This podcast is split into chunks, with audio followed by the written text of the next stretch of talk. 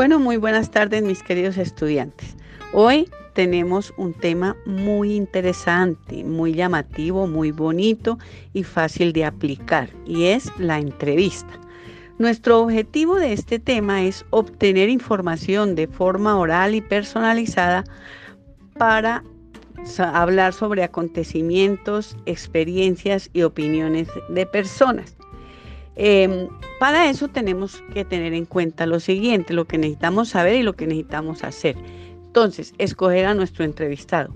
En este caso, para continuar con nuestro proyecto de Cuenta mi abuelito, escogeremos al abuelo o al adulto mayor de nuestra familia.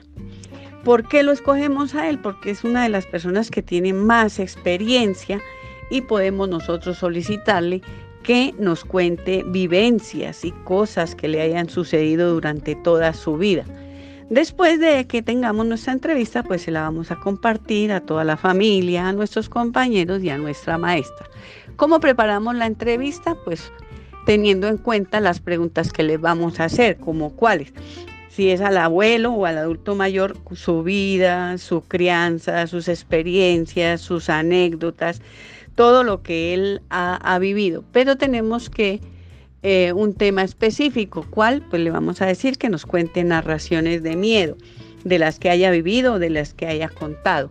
Mm, le haremos la entrevista pues en nuestra propia casa y con unas preguntas en forma clara y adecuada. Toda esta información la vamos anotando en nuestro libreta o en nuestro cuaderno. Por eso debemos tener en cuenta todos estos pasos para poder realizar una buena entrevista.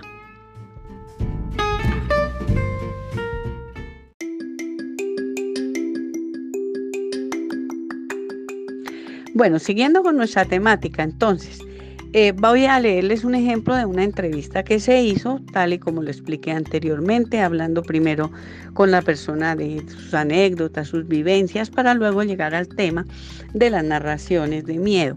Entonces, en este caso entrevistamos al señor Raimundo Torres, él tiene 79 años y lo que nos contó sucedió en el municipio de Sáchica y el que lo escribió fue Daniel Felipe Vega Torres, el nieto de don Raimundo, y dice así, La piedra del castigo.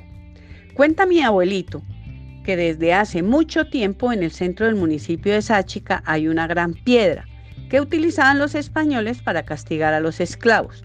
Los maltrataban hasta el punto que a veces quedaban tan heridos que se morían en medio de una angustiosa agonía y dolor extremo.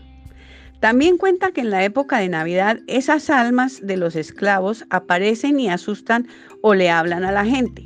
A mi abuelito un alma le dijo, váyase del pueblo, pero mi abuelito no le hizo caso.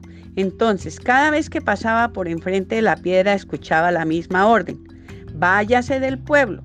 Empezó a pasar seguido para comprobar qué era con él el que el alma hablaba y que realmente la amenaza era en su contra, porque notaba que otras personas pasaban y no oían ni sentían nada.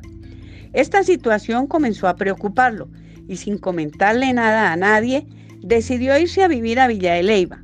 Cuando viene de visita a Sáchica, evita pasar por delante de la piedra. ¿Qué les parece? Excelente esta entrevista que hizo nuestro estudiante Daniel Felipe con los pasos que les acabé de comentar. Tener en cuenta a quién vamos a entrevistar, qué le vamos a preguntar, hacer los apuntes para luego poder contar todo el resumen de nuestro trabajo, de nuestra, nuestra entrevista a la familia, a los compañeros y a la maestra.